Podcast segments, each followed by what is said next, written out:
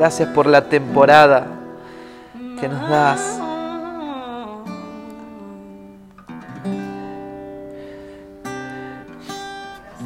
Eh, Él ha sido fiel, Dios. Dios te está metiendo. Y yo quiero que, que seas sincero en tu corazón, delante de Dios, ¿sí? en tu corazón. Que rindas todo a Él. Mm, gracias, papá. Gracias. Gracias, Espíritu Santo. Gracias por lo que estás haciendo con la iglesia en este tiempo. No es lo que estás haciendo con mi iglesia, con mi congregación, sino lo que estás haciendo con la iglesia, con tu novia, con tu novia. Gracias Espíritu Santo, en el nombre de Jesús. Amén. Amén. Y saben que se me venía, se me venía esto cuando estábamos adorando. Muchas veces eh, nosotros vemos la percepción de lo que está pasando con la iglesia de Cristo, ¿sí? Con lo que le está pasando a nuestra iglesia. ¿sí? No tiene nada que ver lo que le pase a la iglesia donde yo me congrego, a la iglesia que yo pastoreo, ¿sí? Como pastor. ¿sí? Puedo tener un grupo de gente muy bueno, puedo tener gente fiel, gente apasionada por Dios, ¿sí? ¿Cuántos dicen amén a eso? Apasionados como vos, ¿sí? o podemos tener hermanos ¿sí? en Cristo que vos lo mirás y lo único que te trae es desaliento. ¿sí? Y, uno como pastor también cuando pastorea gente, si ve gente que es comprometida y uno los ve y dice, gloria a Dios, Dios está haciendo cosas poderosas en la iglesia, pero cuando ve gente que no está comprometida, gente que, que, no, no, capta todavía el reino, ¿sí? Dios me traía esto, no tiene nada que ver con lo que le pase a la iglesia que pastoreo yo, sino que es lo que está pasando en la iglesia, que Dios es el pastor, ¿sí? lo que Él está haciendo a nivel mundial con la iglesia, con su novia. ¿Sí? porque es su novia, es su iglesia, ¿sí? es Él es el que está llevando a su iglesia a diferentes temporadas. Lo que estemos viviendo nosotros vamos, va a pasar, ¿sí? Dios nos va a avivar, Dios nos va a encender. Si hoy en día estás viviendo luchas, Dios te va a encender. Sé que esto es una temporada, es pasajero, lo que hablamos el jueves. ¿sí? Hablábamos de vivir con ojos de fe, con ojos de esperanza. ¿sí? No, si estamos viviendo un momento difícil, tenemos fe y esperanza que es una temporada, ¿sí? Por, porque lo que Dios está haciendo es mucho mayor de lo que nos está pasando a nosotros. ¿sí? Y Dios tiene cuidado de nosotros, de igual manera. Pero empecemos a levantar la mirada y qué Dios está haciendo con la iglesia en estos tiempos. Si no sé si vos, ahí que estás del otro lado, puedes ver y decir, no, pero oh, me parece que están medio bajoneados en, en, mi iglesia o están avivados en mi iglesia. Eh, no mires a tu iglesia, ¿sí?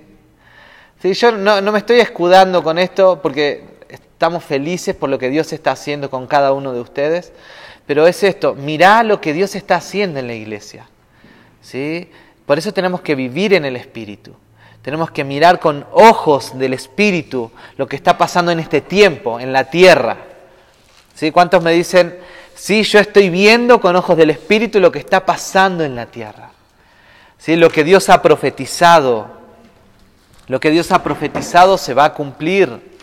Si yo leía la historia de Abraham, cuando Dios llamó a Abraham, eh, Dios le dijo, yo te llamé para ser padre de multitudes, eh, esta tierra va a ser de ustedes, pero primeramente van a ser esclavos durante 400 años.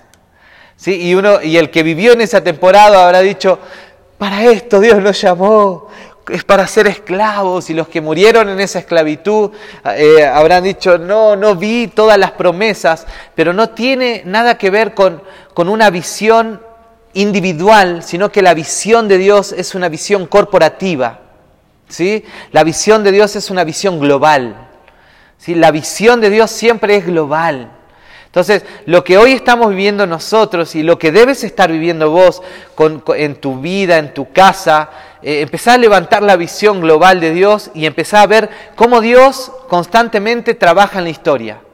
¿Sí? Cuando Dios llamó a Abraham, Sí, les dijo, yo les voy a dar esta tierra, pero van a estar 400 años de esclavos, pero después los voy a liberar, ¿sí? Con mano poderosa y van a pasar en el desierto. La idea era que estuvieran poco tiempo, pero la desobediencia, ¿sí? De, los esclavos hizo que estuvieran 40 años y en esos 40 años murió el esclavo para resucitar el hijo libre, ¿sí? y el hijo libre fue el que conquistó la tierra. ¿Quiénes fueron los que conquistaron la tierra que Dios prometió? No fueron, no fueron los, que, los, que, los que nacieron en, en, el, en Egipto, sino que fueron los que nacieron en la libertad, que fue en el desierto. ¿Sí? Fíjate esto siempre, Dios en el desierto mata al esclavo, ¿no? Y hace nacer al hijo, libre. ¿Sí? Tu desierto es para matar al esclavo que hay dentro de tu corazón. ¿Sí? Para que nazca e, ese heredero, ese hijo heredero que va a ir a la tierra prometida y va a conquistar. No va a estar en la tierra prometida como esclavo, con miedo otra vez, porque en la tierra prometida va a estar lleno de gigantes. Y el esclavo no puede vencer gigantes. El único que vence gigantes es el hijo. Entonces, Dios siempre mira de una manera global a la iglesia y la historia. Entonces, nosotros tenemos que empoderarnos de la visión de Dios. Es la visión de Dios en nosotros. Si no, no lo que nosotros miremos ¿sí? con los ojos que nuestro, nuestros ojos naturales no tienen un alcance que Dios ve. Entonces nosotros tenemos que, que tener los ojos del Espíritu en nosotros. Y eso es lo que Dios va a despertar. Los ojos del Espíritu, la visión de Dios. Y vas a estar viviendo momentos capaz que difíciles, pero Dios te va a empoderar con ojos de fe, como hablábamos, con ojos de esperanza, ¿sí? con los ojos que Él ve a la humanidad y cómo Él ve su historia. Y cuando nosotros vemos la profecía bíblica, ¿cómo vemos a Jesús? Que viene en gloria, que aplasta las tinieblas, que aplasta el mal, que aplasta a Satanás, al anticristo y a todo lo que se quiera levantar, y nosotros gobernamos juntamente con Cristo en la tierra. Esa es la visión de Dios. ¿sí? Entonces nosotros tenemos que vivir con esperanza constantemente. ¿sí? Es la visión de Dios en nosotros. Quiero que digas esto, es la visión de Dios, es eh, lo que está dentro mío, no es mi visión. Es su visión. Entonces Dios nos tiene que elevar a una vida del Espíritu, nos tiene que llevar más profundo y de eso se trata la vida espiritual, ¿sí? la vida del Espíritu. Es ir en aumento, ir creciendo en el Señor. ¿Sí? Vamos creciendo, tu visión va a crecer, tu fe va a crecer, tu vida de intimidad con Dios va a crecer, tu compromiso con Dios y con el reino va a crecer. Nada va a ser pequeño, nada se va a estancar, porque la visión de Dios es en aumento, avanza, ¿sí? Nada lo detiene, nada detiene el reino. Por eso necesitamos meternos en el Espíritu, Meternos en adoración, lo que Sandra hoy ministraba. ¿sí? Decía, tenemos que meternos en la adoración, en el Espíritu, y aunque vengan opresión, levantamos los brazos, ¿sí? Y nos, y nos liberamos en el Espíritu de toda opresión que el enemigo quiera poner en nosotros. Así que miren, vamos a celebrar la cena del Señor, sí, pero quiero que veamos esta palabra que sea profética para nosotros, que está en Lucas capítulo 24, versículo 13. Y vemos a, dos discípulos, acá, acá dice el título de, de acá de la Biblia esta, dice, Jesús se manifiesta a dos discípulos. Dos discípulos, Jesús teniendo tanto, ¿sí? tanto para, para hacer y tanto para ir a lugares, tanto para seguir, Él se preocupa de cada uno de los discípulos que dejó en la tierra. ¿sí? Y antes, y antes de, de, ascender, ¿sí? Él se preocupó de dejar los corazones listos para todo lo que venía. Entonces, y vemos a dos caminantes, dos discípulos que iban camino a Emaús y, estaban turbados sus corazones y estaban cegados en lo que estaba viviendo porque su maestro había sido crucificado, porque su, su, Mesías había sido crucificado, el Salvador para sus vidas había sido eh, crucificado y todos se burlaron de él y, pareciera que, que, había, que no había tenido peso todo lo que Jesús había profetizado y había dicho. Pero él vino a hacer algo en estos discípulos. Vamos a leerlo. Eh, Lucas 24 del 13 en adelante, sí, vamos a leer. Al 35 dice, y aquí que en aquel mismo día dos de ellos iban a una aldea llamada Emaús, que estaba como a 11 kilómetros de Jerusalén, y conversaban entre sí acerca de todas estas cosas que habían acontecido. Y sucedió que mientras conversaban y discutían, Jesús mismo se acercó y caminaba con ellos. ¿Sí? Camino de Maús es un camino, es un camino de, el camino de Maús, camino hacia la revelación, es un camino hacia, hacia una esperanza, es un camino hacia donde Jesús va a hacer algo, ¿sí? Y, discutían entre ellos y caminaban y decían, ¿viste lo que pasó Jesús? Y vaya a saber esa discusión que tenían, capaz que uno tenía más fe que el otro, uno estaba diciendo, pero tenemos que creer, tenemos que esperar las promesas, y otro, y otro no, pero sí, me parece que no era, era uno de los Cristos más que de los tantos que se levantaron en esta época, unos de los maestros de tantos que se levantaron, capaz que este fue otro falso Cristo que hubo, en la época. Porque saben que en esa época hubieron muchos Mesías. ¿sí? En ese tiempo se levantaron muchos Mesías. Muchos que venían en el nombre de Jesús. Muchos decían, yo soy el Mesías, yo soy el Salvador. Por eso, por eso hay una parte donde se dice, eh, Pilato creo que dice, si es, mira, si este no es de Dios, no va a prosperar lo que, lo que, lo que, lo que éste está diciendo y lo que está haciendo. ¿Sí? Eh, el, maestro de Pablo, eh, Gamaliel también dijo, Gamaliel dijo, eh, ustedes no traten de no perseguir a estos cristianos porque si no es de Dios no va a prosperar. Si es de Dios se están metiendo con, con, Dios, así que tengan cuidado. Y así, y así resolvía el gobierno romano que a los falsos cristos, los que se levantaban a, a ser maestros, los, eh, los exterminaban y ahí, y ahí terminó su, su doctrina y sus enseñanzas. Y con Jesús pasó lo mismo, lo mataron pero su doctrina y su enseñanza se, se propagó y esto hasta ahora no para y, y, esto sigue, ¿sí? Es algo poderoso. Fue una semilla que murió ¿sí? pero va a dar muchísimo más fruto.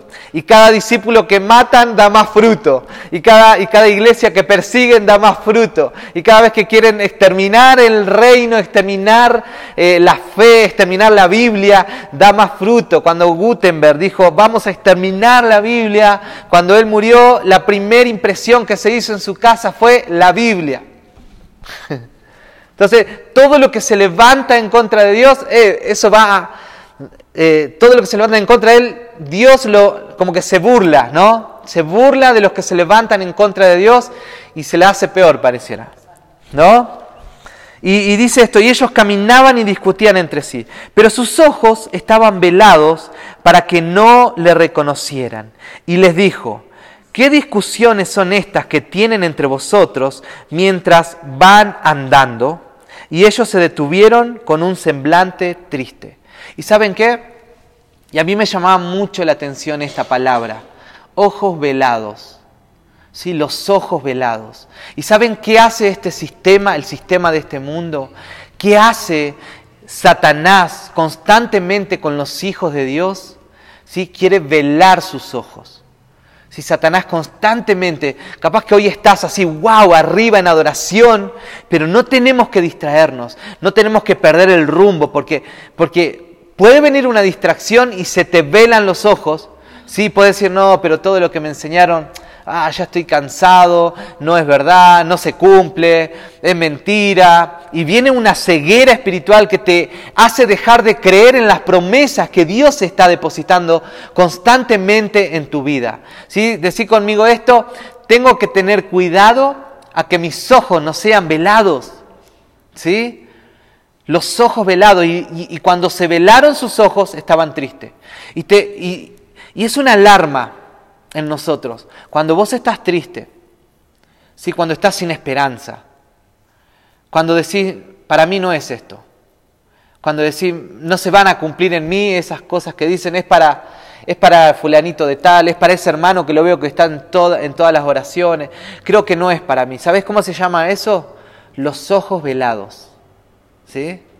Cuando vos perdés la esperanza, es porque tus ojos empiezan a velar.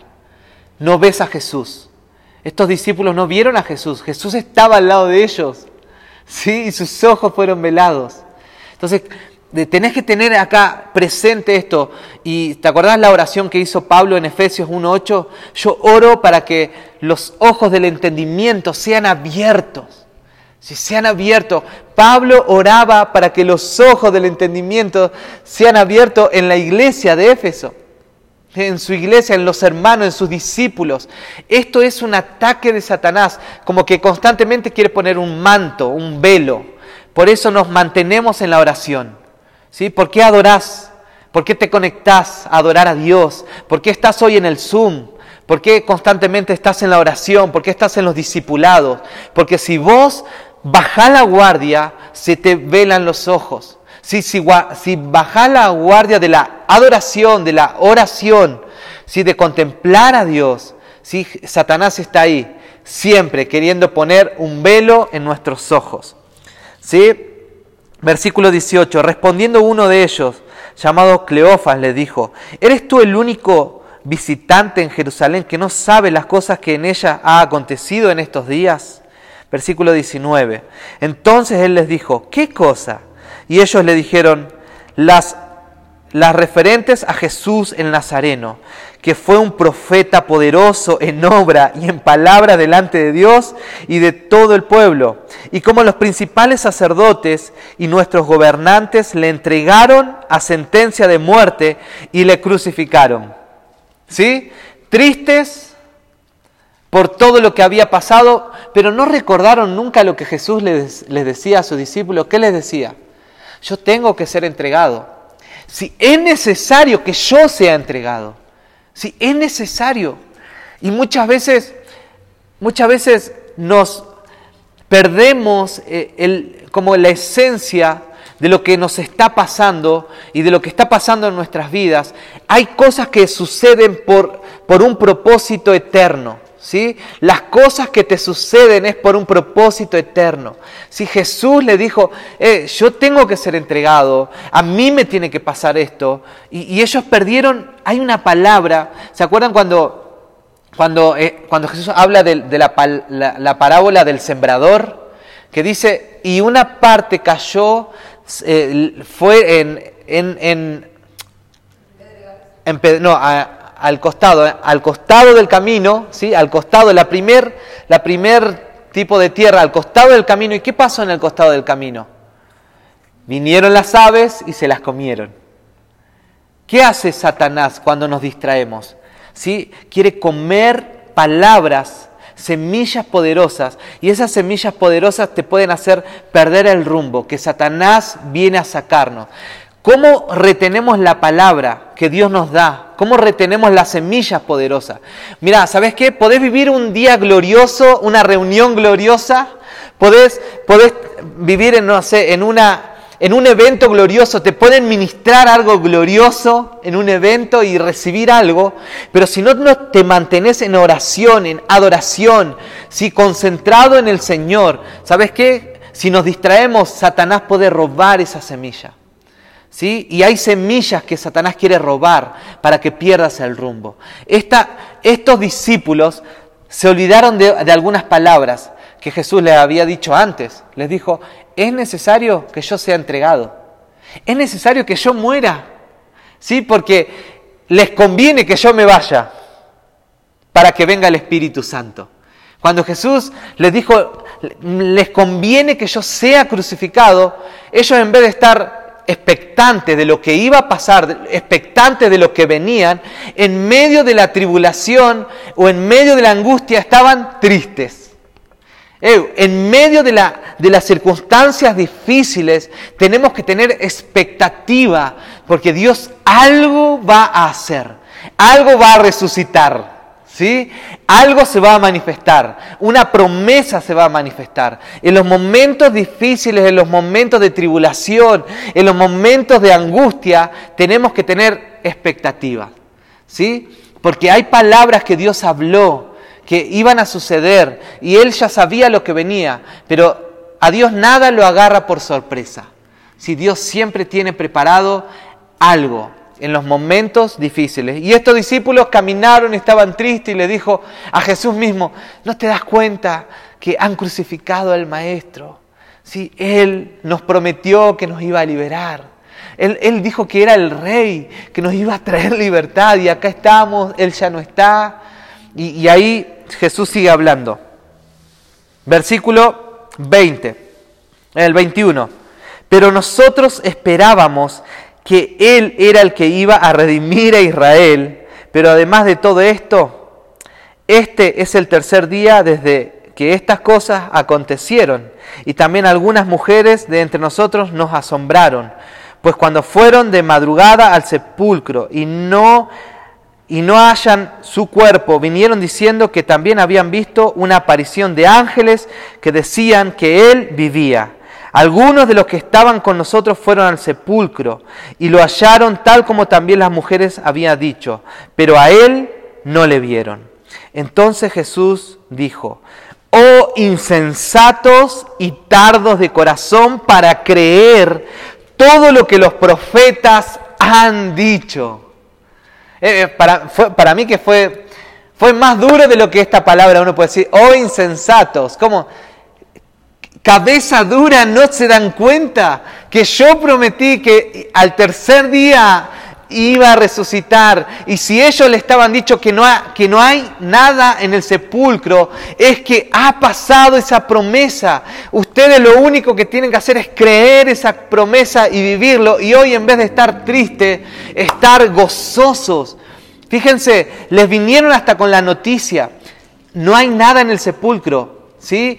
Eh, vinieron noticias de ángeles y ¿saben qué? Ellos no creyeron.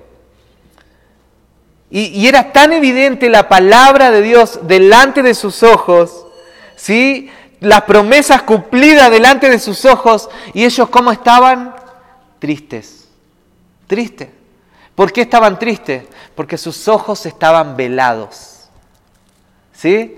Ojos velados, los ojos velados si no te permiten ver si las promesas de Dios sobre tu vida, si los ojos velados no te permiten ver lo que Dios ya está haciendo, porque ya estaba pasando lo que Jesús había prometido. No era que tenían que esperar como los héroes de la fe, que Dios les prometió, pero ellos vieron de lejos ¿sí? las, las promesas, vieron de lejos y saludaron de lejos.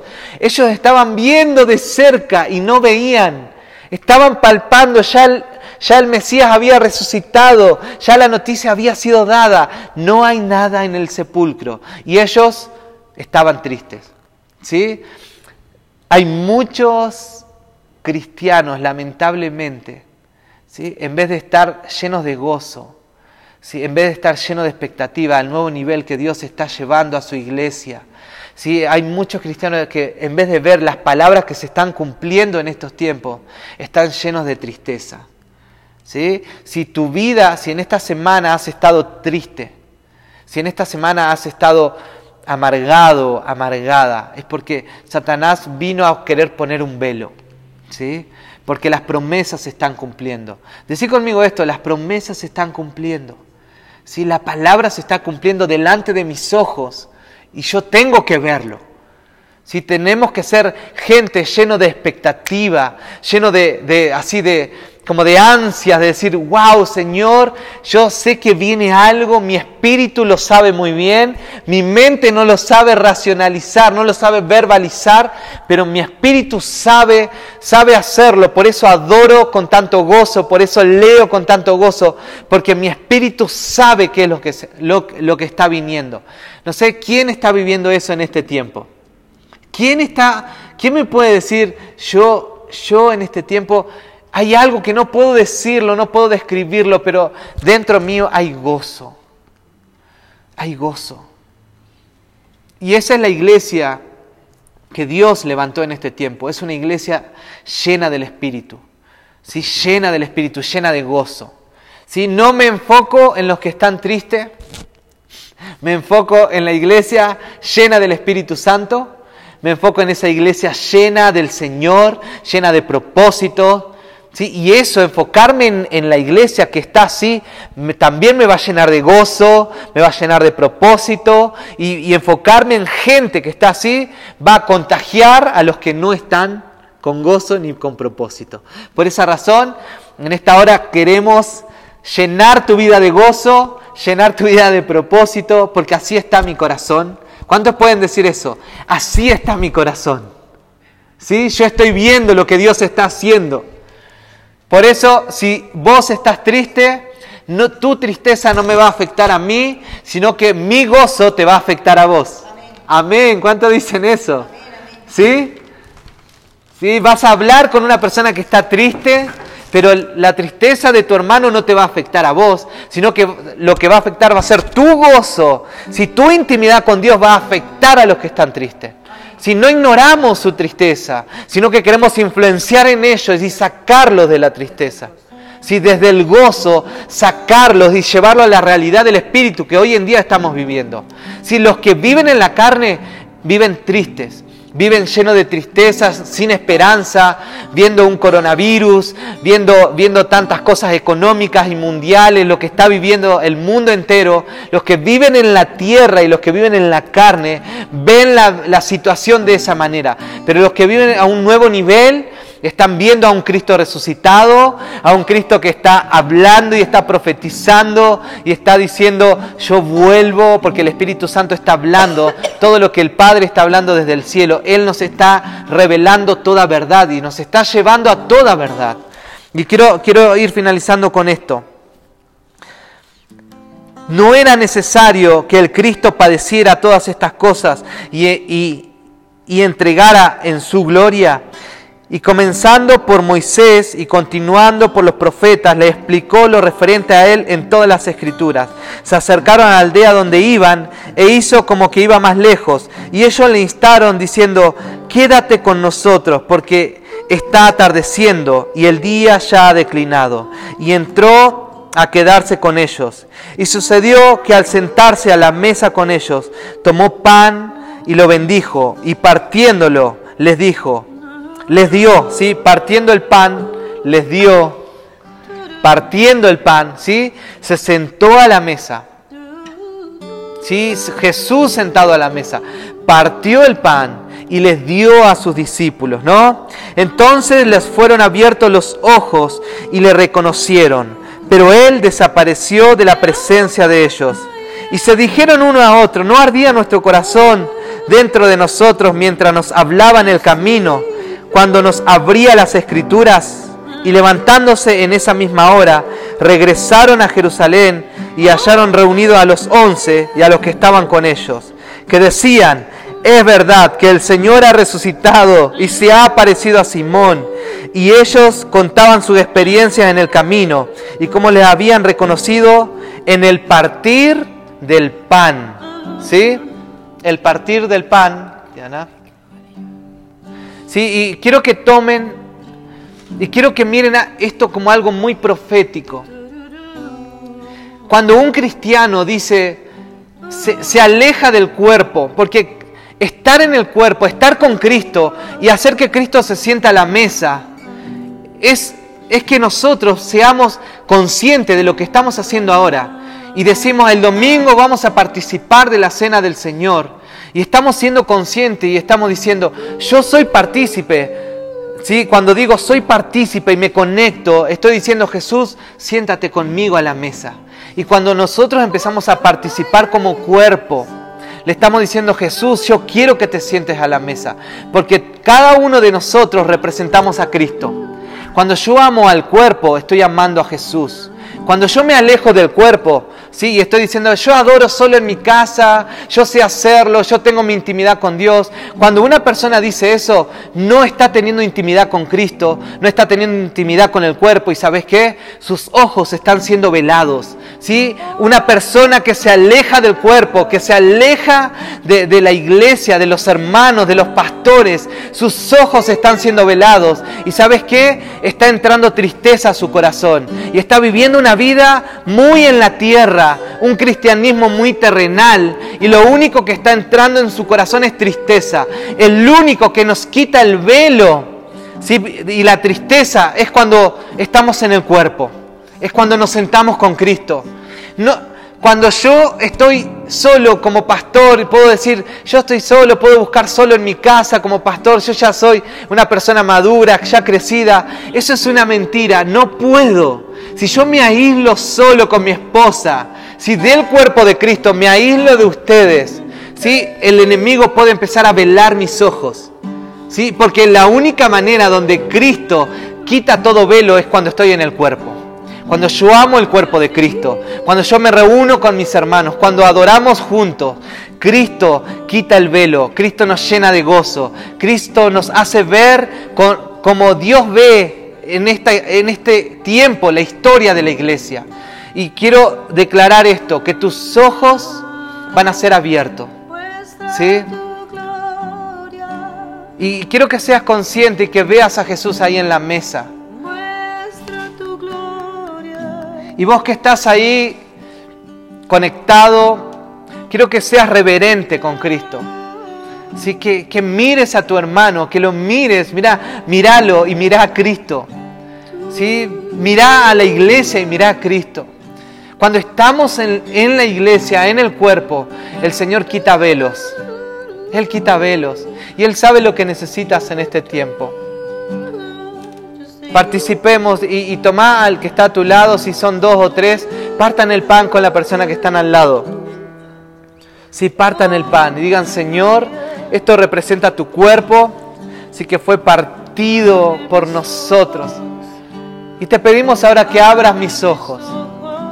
Sí, abre mis ojos, Señor, para vivir tu realidad en estos tiempos, para vivir tu historia, la historia profética que fue hablada en la Biblia, que fue señalada para nosotros.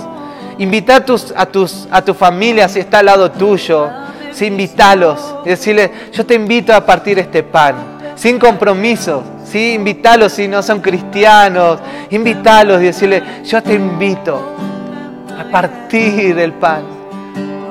Participa del pan, sí, participemos. Abre nuestros ojos.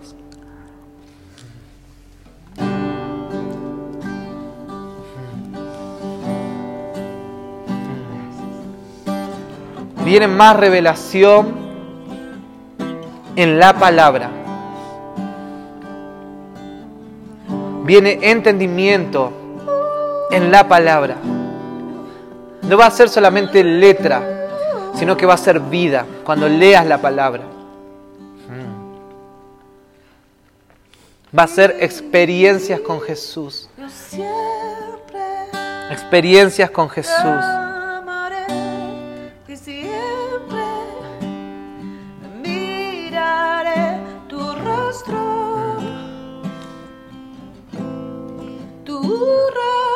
Gracias, gracias Señor. Se han abierto ahora los ojos de la iglesia, Señor. Quita velos, Señor, de nosotros. Ayúdame a ver a mi hermano y amarlo. Yo te veo y te amo. Ya dejo de mirar a mi hermano con, con, con resentimientos. Dejo de mirar a mi hermano con rechazo, me quito los lentes del rechazo, me quito esos lentes de, la envidia, del rencor, y miro a mi hermano como Cristo está viendo a cada uno de mis hermanos, y miro a mi hermano como si fuera que estoy viendo a Cristo. Hmm, se va todo resentimiento. Eh, Jesús, Jesús, cada vez más amantes del cuerpo de Cristo amantes de la iglesia.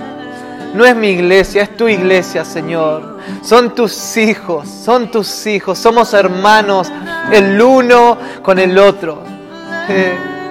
Y te invito a que participes del vino.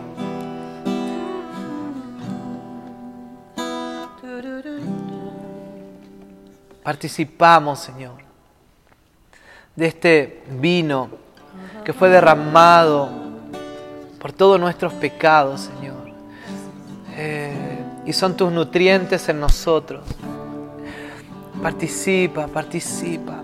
Señor, y trae una nueva revelación de la cena del Señor. trae una nueva revelación cuando nos sentamos a la mesa contigo.